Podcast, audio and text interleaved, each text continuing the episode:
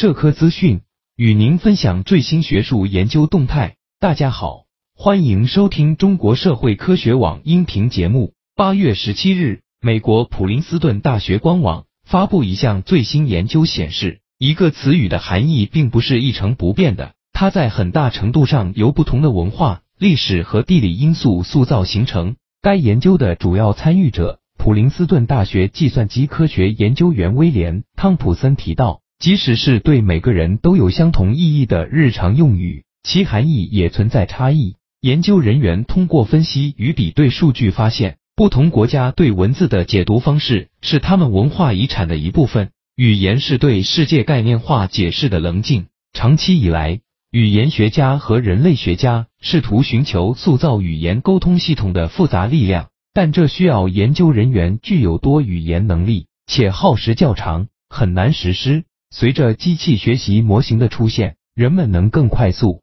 更准确地记录一些特定语言和它们之间的差异。在研究中，汤普森一共分析了四十一种语言、一千多个单词。这项研究并不是试图定义某一个单词，而是要使用语义联想概念找出与之有关联的单词。这是对两个词语进行比较的最好方法之一。例如，美丽的关联词包括多彩的、爱珍贵的以及精致的。研究人员建立了一种算法，经过多次训练不同语言的神经网络，可以对数百万个单词进行语义联想。其分析过程是通过对一个特定单词进行语义关联后，将其翻译成另外一种语言，然后反过来重复这个过程。汤普森表示。从数据驱动的角度看，研究结果可以量化哪些词语是最容易翻译的。研究人员还发现，表示数字、职业、数量、日期和亲属关系的词语，在不同语言环境下几乎都具有相近的含义，